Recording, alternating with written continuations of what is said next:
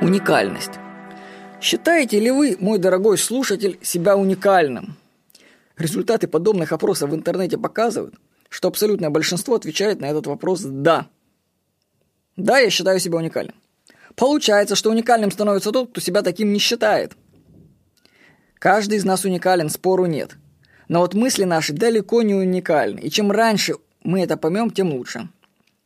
Вот читатели моей рассылки часто мне пишут и говорят, что я угадываю их мысли.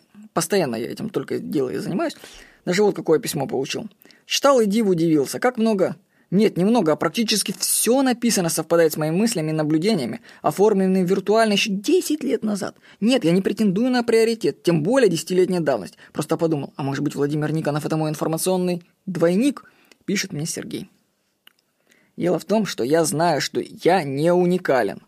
И понимаю, что мысли, которые приходят мне в голову, аналогично приходят и другим, и причем в большом количестве. Следовательно, то, что нравится лично мне – точно понравится определенной группе людей, читателям рассылки для ума. Поэтому мне не нужно вообще задумываться, о чем бы написать. Что интересно мне самому, о том и пишу. И попадаю в цель. Знание своей неуникальности нужно использовать себе на пользу. У вас гарантированно есть, я вам скажу это точно, есть группа людей-клонов, которые думают так же, как и вы. Что бы вам в голову не пришло, приходит им – если вы начнете публиковать свои мысли в интернете, какими бы вообще странными они не были, то найдете обязательно группу единомышленников. А если посмеете реализовать свои самые смелые задумки, то найдете и отклик от них. Знание о том, что одни и те же мысли приходят многим, нужно использовать еще для того, чтобы жить против потока. Получать благо цивилизации за меньшую плату. Например, свои мысли, связанные с перемещением тела в пространство, ну, путешествие, я обязательно тестирую на уникальность. Я себе задаю вопрос. Скольким людям пришла мысль отправиться туда же, куда и, и мне? И если многим, то воздерживаюсь от поездки.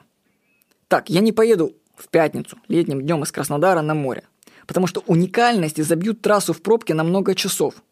Я лучше в сентябре полечу в Санкт-Петербург, затем в Минск, а на обратном пути заскочу в Адлер, Красную Поляну и Сочи. И буду с семьей вместе в Олимпийском парке один. У меня даже есть фотография, где я один в Олимпийском парке, там реально никого не было. В Красной Поляне тоже никого не было.